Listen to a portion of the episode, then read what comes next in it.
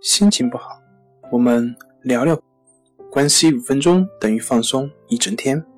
大家好，我是心理咨询师杨辉，欢迎关注我们的微信公众账号“重塑心灵心理康复中心”，也可以添加微信 “su 零一一二三四五六七八九”，了解抑郁的解决办法。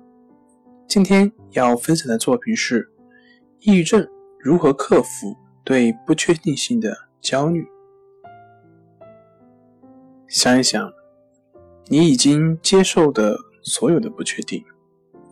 你在高速路上行驶的时候就已经接受了不确定，因为你不知道会不会有人撞着你；你在交谈的时候也就已经接受了不确定，因为你也不知道对方会说什么。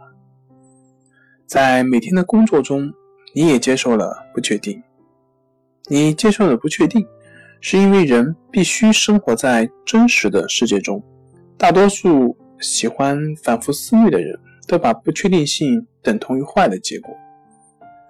但不确定性它是中立的，我不知道明天是否有飓风，但这并不意味着我得躲到地下室去。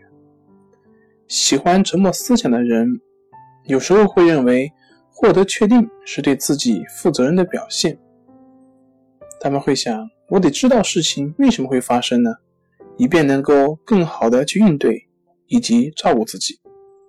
但这并不总是正确的。照顾好自己的最佳的办法就是清楚的知道你的价值观，养成良好的生活习惯。